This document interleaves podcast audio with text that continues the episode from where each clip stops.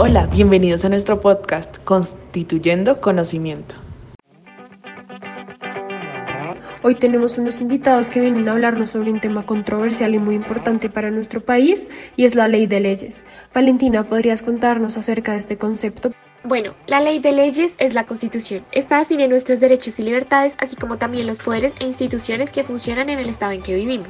Mira que eso no lo sabía y creo que nuestros seguidores tampoco. En este momento, ¿cómo identificarías tú la Constitución que está vigente en nuestro país? Bueno, esa es una pregunta muy difícil y me gustaría empezar contextualizando un poco antes de contestarla. Para empezar, digamos que nuestro constitucionalismo se inspira un poco en el británico, francés y norteamericano, y actualmente tenemos vigente la Constitución del 91. Wilson, ¿nos cuentas un poco más de su proceso? En la historia colombiana han habido 10 constituciones nacionales y 61 provinciales. La última de estas, promulgada en 1991, surgió como fruto del cansancio por la violencia y corrupción en el país.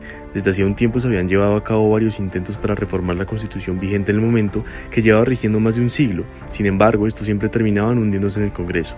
La constitución de 1886 se consideraba obsoleta y autoritaria.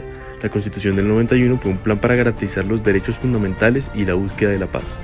Entonces, ¿podrían contarnos cómo fue el proceso para la Constitución del 91? En este proceso pasaron dos decretos presidenciales y dos sentencias de la Corte Suprema de Justicia. Asimismo, hubo mucha participación ciudadana y por parte de los movimientos sociales. Tuvo varias etapas que iniciaron con una época marcada de violencia en todos los ámbitos y algo muy importante fue el asesinato de Luis Carlos Galán y otros candidatos. Y, y además ocurrió el movimiento de la séptima papeleta para poder convocar una Asamblea Nacional Constituyente. Este tuvo una aprobación de más de 2 millones de votantes y pues para que pudiera pasar esta reforma el presidente declaró un estado de sitio para darle el poder al pueblo sobre las decisiones de hacer una ANC. Esto es icónico, de las pocas veces que nos ponemos de acuerdo en este país. Y después, ¿cómo influye la posición de César Gaviria en la presidencia? Pues este señor le preguntó por segunda vez a los colombianos qué quieren hacer y efectivamente dieron el sí final para convocar la Asamblea Nacional Constituyente y crear una nueva constitución.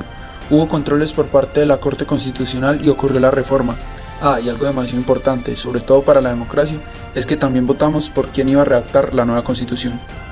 Entiendo. Ya me quedó mucho más claro. Pero retomando la pregunta central, ¿ustedes creen que esta constitución vigente sí ha sido eficaz? Pues sabemos que en el papel suena muy bien, muchos derechos, pluralismo, mucha legitimidad, pero en la realidad no todo es color de rosa, pues por ejemplo, en el constitucionalismo de Colombia ha estado muy presente la inestabilidad y el reformismo constitucional, pues las constituciones duran muy poco y si duran se les modifica demasiado. La constitución del 91 ya ha tenido más de 50 reformas, pero esto no funciona, porque el problema no son las normas, es la implementación ineficaz que se tiene de ellas. Es necesario que tenga estabilidad.